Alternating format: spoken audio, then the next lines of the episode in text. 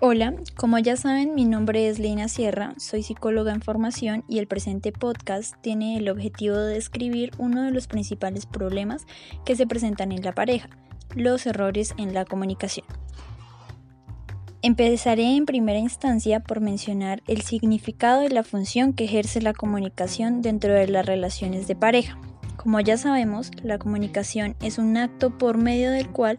un individuo establece con otro u otros un contacto que le permite transmitir una información, una necesidad o un deseo por medio de un mensaje. Así bien, dentro de la pareja se seleccionan determinados mensajes dentro de los muchos posibles y se ponen de acuerdo en cuanto a su utilización. Esto hace referencia al contenido permitido o no permitido dentro de los mensajes emitidos en nuestra relación de pareja. A partir de dichos mensajes, se puede seguir el camino de lo acordado con nuestra pareja o bien quebrantarlo y esto conllevaría a una redefinición y reestructuración de la relación o por lo contrario, si no es solucionado de forma eficaz, puede llevar al fin de la relación. Como dice Humberto Maturana, los humanos estamos preparados desde lo biológico y desde la infancia para amar. El amor y el lenguaje es lo que permite la convivencia, puesto que por medio de la comunicación no solo se transmite información, sino que además a través de ella se imponen conductas que pueden definir la relación.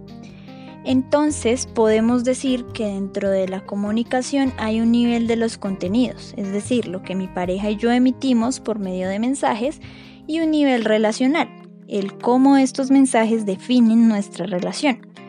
Unido a estos aspectos encontramos el concepto de regla, que propiamente hace alusión a las reglas que pueden ser observables o inferibles dentro de una relación de pareja y hacen que se regule la interacción cotidiana entre los miembros de la pareja. Por ejemplo, quién invita a salir a quién, quién hace determinada tarea, quién inicia la relación sexual, etc. Entonces, determina también la distribución de las tareas, independientemente de si conviven juntos o no.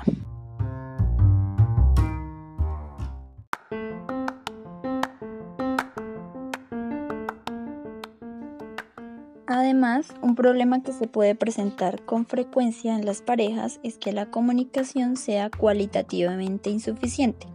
es decir, que en la pareja se transmita mucha información pero que ésta no sea cualitativamente buena y esto evita que dicha comunicación sea íntima. Es como si se temiera revelar ciertos aspectos a la pareja, por lo que se opta por hablar demasiado de otras cosas sin real importancia para la relación es decir, hablo mucho de cosas que no son importantes con mi pareja por cierto temor a que ésta me conozca tal y como soy.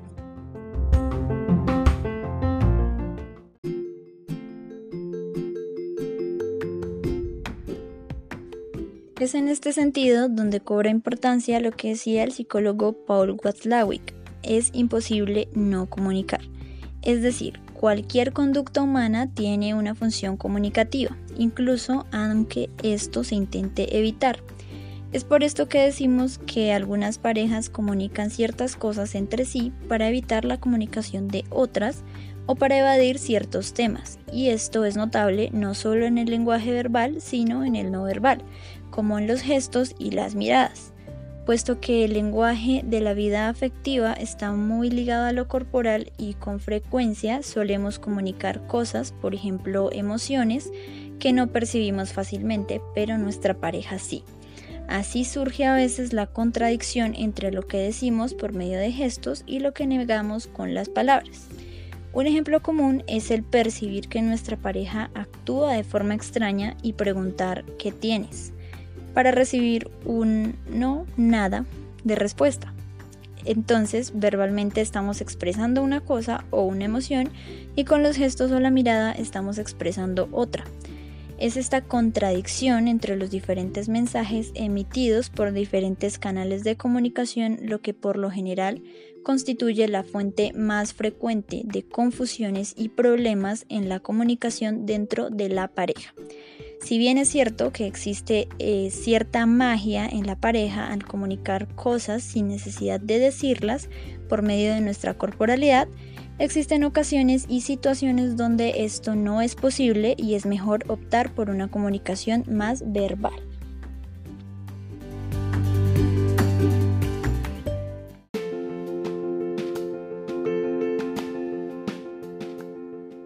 Por otro lado, en algunas ocasiones la expresión corporal sirve para acentuar lo que se expresa verbalmente. Esto en la pareja cumple un papel importante, por ejemplo, si queremos hacer una crítica constructiva a nuestra pareja de manera que ésta la acepte y que no se sienta ofendida. Y eso se logra gracias al tono, la mímica o los gestos que utilicemos. Sin embargo, si esto se convierte en algo crónico y se tratan de atenuar ciertas conductas y palabras hirientes con expresiones de cariño, se empieza a crear desconcierto en el otro miembro de la pareja que va a comenzar a tener la sensación de un chantaje afectivo, es decir, cuando se emplean términos afectivos con un propósito hiriente o para conseguir algo. Esto sucede, por ejemplo, cuando se emplea el término mi amor en un doble sentido. Nuestra pareja puede percibirlo como amenazante y en vez de reaccionar afectivamente ante este término, lo que hará es presentar una conducta de protección. Por ejemplo,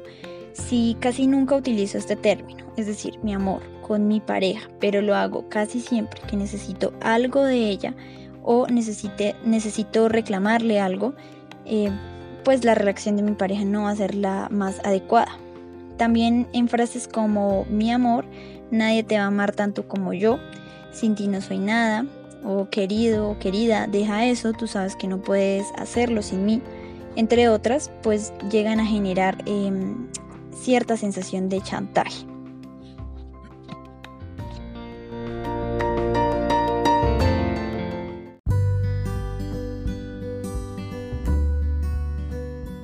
En este sentido, otro problema importante en la pareja es lo que se denomina comunicación paradójica de doble vínculo, es decir, cuando la comunicación es contradictoria. Por ejemplo, si le dices a tu pareja, no me pongas atención o no me obedezcas, pero quieres que tu pareja sí te ponga atención y sí te obedezca, entonces si cumple la orden, te está obedeciendo, pero si no la cumple, igual te sigue obedeciendo, ¿sí? No importa la respuesta que dé tu pareja porque haga lo que haga no te va a satisfacer. Entonces el sentido que le damos a lo que decimos es importante para poder obtener la respuesta que queremos de nuestra pareja. Así también, continuando con el lenguaje corporal, nos podemos referir igualmente al lenguaje corporal genital, que también tiene sus matices específicos dentro de la vida en pareja. Por ejemplo, al inicio de la relación, el acercamiento corporal por parte de uno de los integrantes para iniciar la relación sexual despierta el deseo en el otro. Esto es asumido como algo agradable e incluso eleva nuestra valoración y autoestima. No obstante, si esta forma de iniciar la relación sexual se perpetúa, se vuelve cotidiano que el otro siempre tome la iniciativa,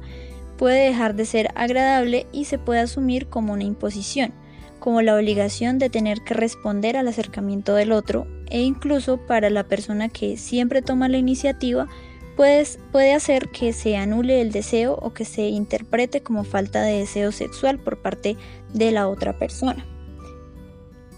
Asimismo, todas las tareas diarias de la convivencia en la pareja nos permiten también comunicar nuestros sentimientos, deseos, conflictos, temores, etc. Por ejemplo, al prepararle alimentos a mi pareja, demuestro que la valoro, que quiero satisfacerla y a la vez me demuestro y le demuestro que soy capaz de lograrlo. Pero cuando esto se convierte en una obligación, cuando no lo hago por gusto, sino porque mi pareja me lo demanda, resulta conflictivo para la relación y pues puede que yo le siga cocinando, pero no voy a comunicar agrado al hacerlo.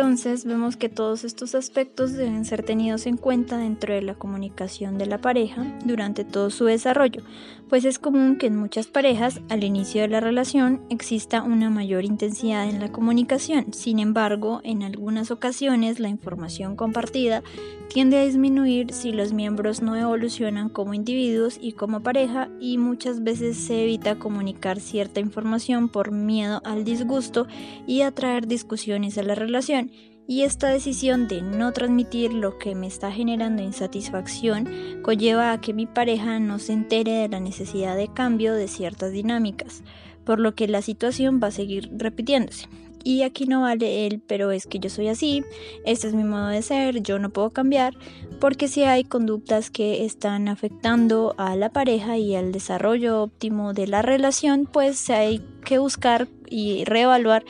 el modo en que se están llevando estas dinámicas y la forma en que estas conductas eh, se pueden cambiar.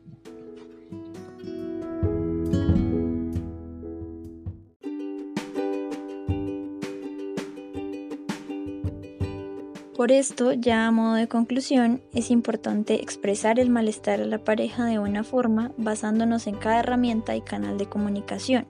como mantener una actitud respetuosa, un tono de voz calmado, una buena mirada, gestos adecuados, intentar estar al mismo nivel de nuestra pareja, es decir, que si nuestra pareja está sentada, pues nos sentemos también, si está parada, pues también nos paremos, que estemos al mismo nivel que cada uno respete también el turno de hablar del otro para que esta comunicación no se convierta en algo conflictivo. De igual modo es importante llegar a acuerdos, consensos respecto a lo que dentro de nuestra relación está permitido o no, por ejemplo dentro del ámbito sexual, y recordar que como todo en la pareja, la comunicación es una responsabilidad compartida. De lo contrario, va a generarse frustración en la persona que sí tiene la intención de comunicar a su pareja, pero esta no hace lo mismo. Entonces hay comunicación en una sola vía. Así, lo ideal es que los dos miembros comuniquen adecuadamente su información, escucharla del otro miembro y en caso necesario poder hacer una retroalimentación de esta comunicación, de lo que está generando alguna clase de conflicto y así poder solucionarlo.